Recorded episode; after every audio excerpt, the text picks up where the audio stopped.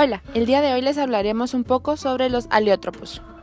Un aleótropo es la propiedad que poseen determinados elementos químicos de presentarse bajo estructuras moleculares diferentes en el mismo estado físico.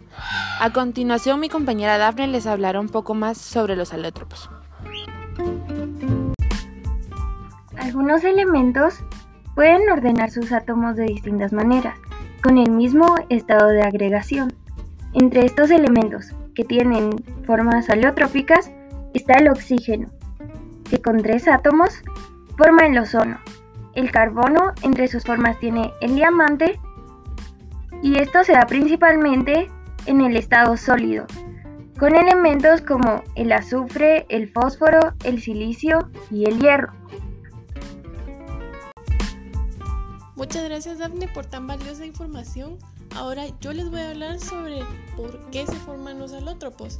Y esto ocurre debido a la capacidad de algunos elementos químicos de presentarse como varios compuestos naturales simples, las cuales son sustancias con diferentes estructuras moleculares y diferente o igual cantidad de átomos.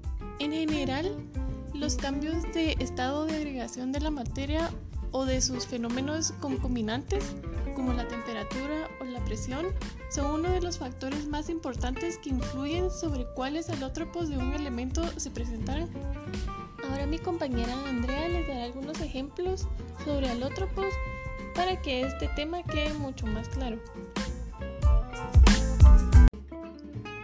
Como ejemplo del uso de los alótropos en la vida cotidiana del ser humano, encontramos el diamante, es uno de los alótropos del carbono más conocido, cuya dureza y alta dispersión de la luz lo hace útil para las aplicaciones industriales y de joyería.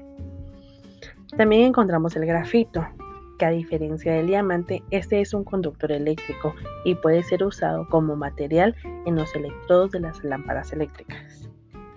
El grafito tiene la distinción de que la forma es muchísimo más estable del carbono. Asimismo, puede ser utilizado en la producción de ladrillos, para refinar y mejorar los aceros, en la elaboración de baterías caseras, pintura, pigmentos. Otro alótropo común utilizado es el oxígeno, el cual hoy en día se utiliza en terapias respiratorias. En cambio, el ozono se utiliza en la industria como un desinfectante natural eficaz, disuelto en agua Elimina todo tipo de virus, bacterias, hongos, algas, quistes de parásitos.